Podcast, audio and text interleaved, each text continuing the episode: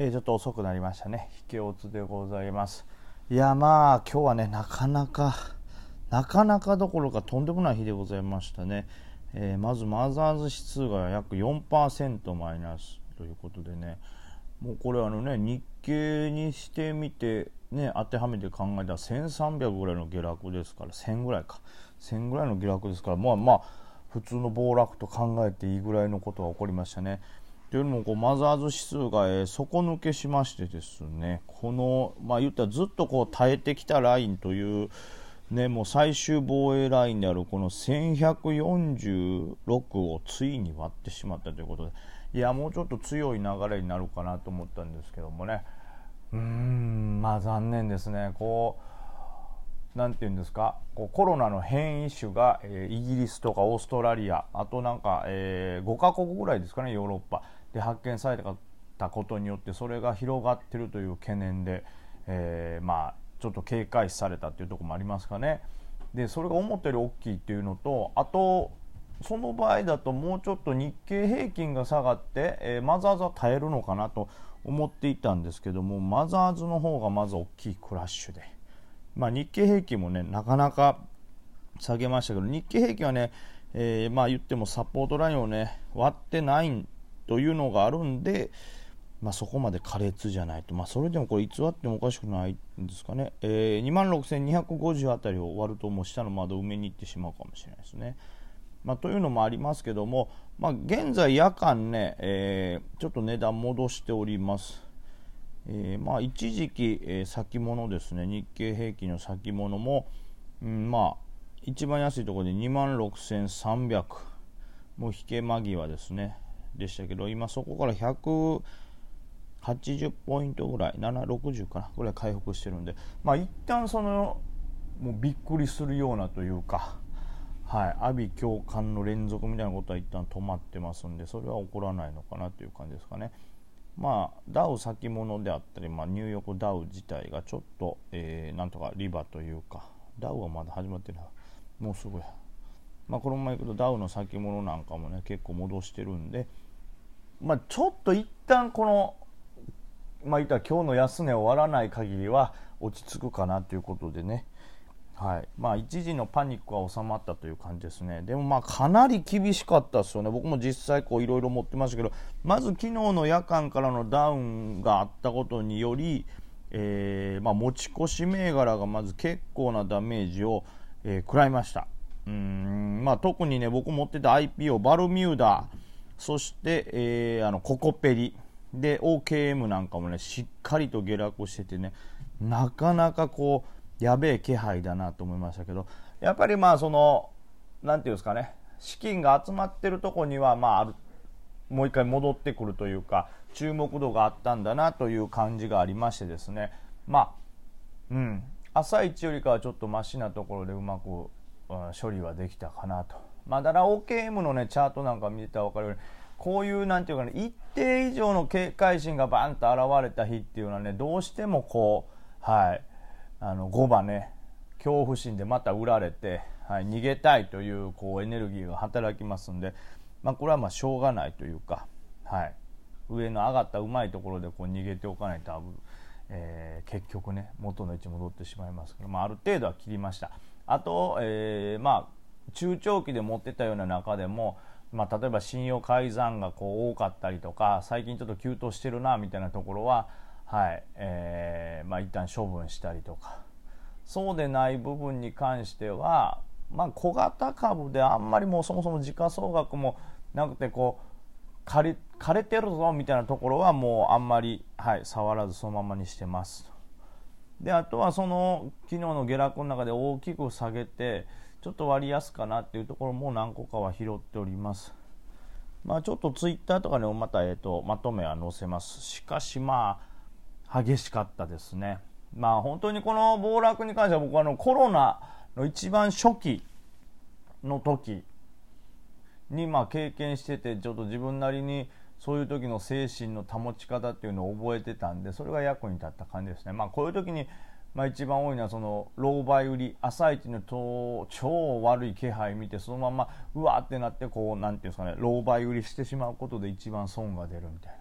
まあ、これ難しいんですよ。そのリバする銘柄もあればリバなしでずっと1日ずるずる下がるような銘柄もありますからどれがリバしてどれがずるずるいかないかっていうのを冷静に見極めると、まあ、僕はあのなんかツイッターとかもね見てると、えー、含み損抱えたらとにかくまあ即ロスカットしましょうとその含み損戻るんじゃないかなみたいな思ってたらダメですよみたいな意見ってね結構見られるんですけど僕個人的にはですね、えー、その辺も含めてまあ、何でもかんでもロスカットすべきじゃないかなと思います。例えば自分が冷静になれない状態であればロスカットするっていうのはまあ1個の手段です。一回こう引いて考えれるようになるんで1個の手段ですけど僕は例えば今日の OKM とかもそうですけど、えー、ロスカットその朝一の下落幅すごい時にロスカットという考えにはなりませんでした。まあ自分の考えでもありますけど、まあ、これの下落に関しては戻るんだろうなと。いう気配があったんでもちろんその気配っていうのは朝一の時点では分かんないんですよ。そのねこれはどこまで行くんだろうっていう恐怖心はありますけど大体こう注目度が高い銘柄っていうのはどっかのタイミングで、えー、リバーすることがね多いというか確率的にも多いんで注目度があれば1回は仕掛けられるというか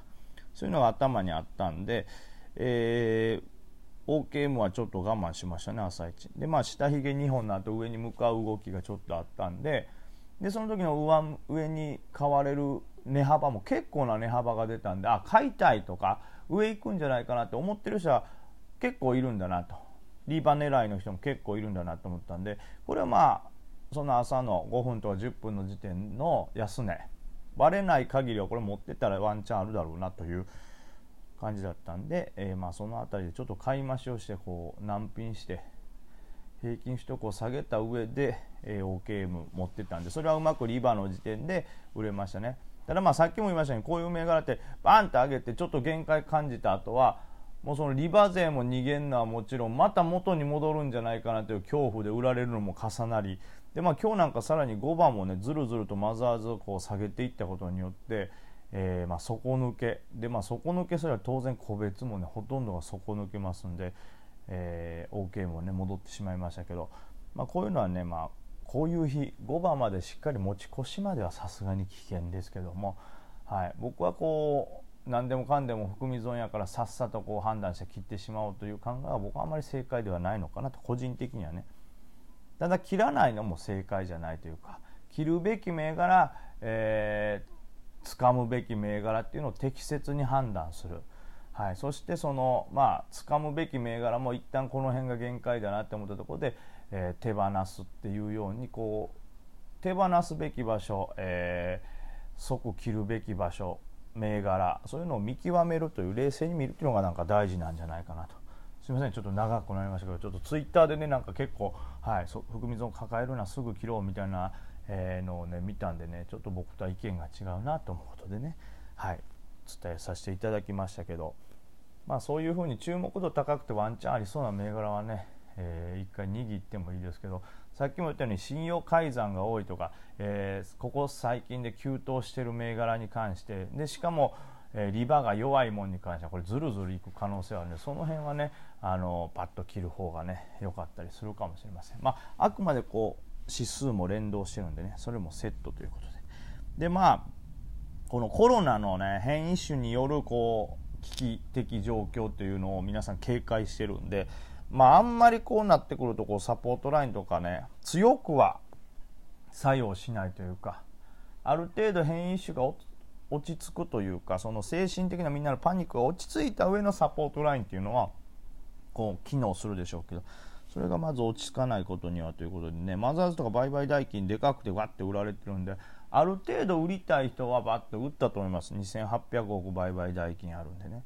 ただまあこれ以上さらにこういろんなことが広がってくるともう一段下げるというのもありますしマザーズは大丈夫なんですけど日経平均の方はねそこまで売買代金が多くないんでどっちかで枯れてるのでまだまだ売り切ったという感じでもないんでちょっとその辺は日経平均はまだ心配ではありますね。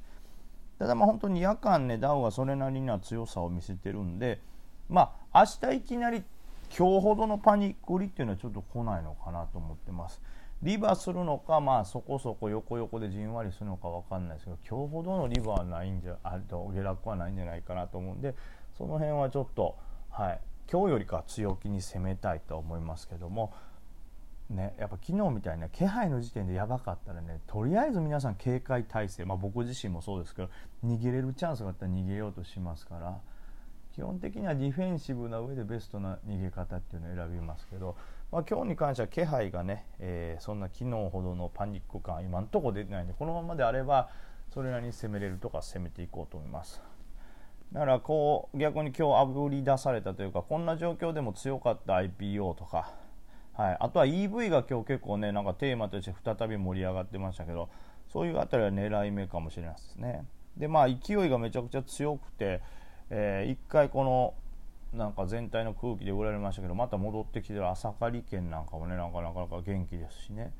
であとは大日光、えー、こちらは新しい材料ですね、えー、伝送さんの、えー、工場の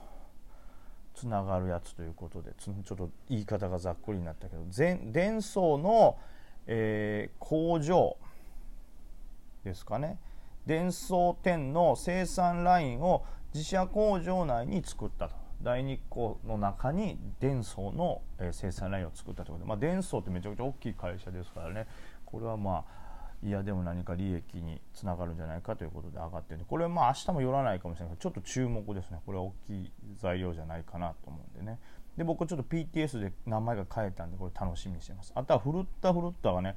浅い接種によるコロナ症状の緩和っていうのが、えー、CNN で流された。とこれ前なんか日本でねちょっとニュースになりましたけどまた日本でニュースになるのとは信憑性がまた1個変わってくるとかっていうことなんでこれもまた注目ですね。なんか買収されるという噂もあったりなんでこの辺も注目しております。ということでちょっとお時間がね、え短くなりましたけど今日はあの暴落時の心持ちについて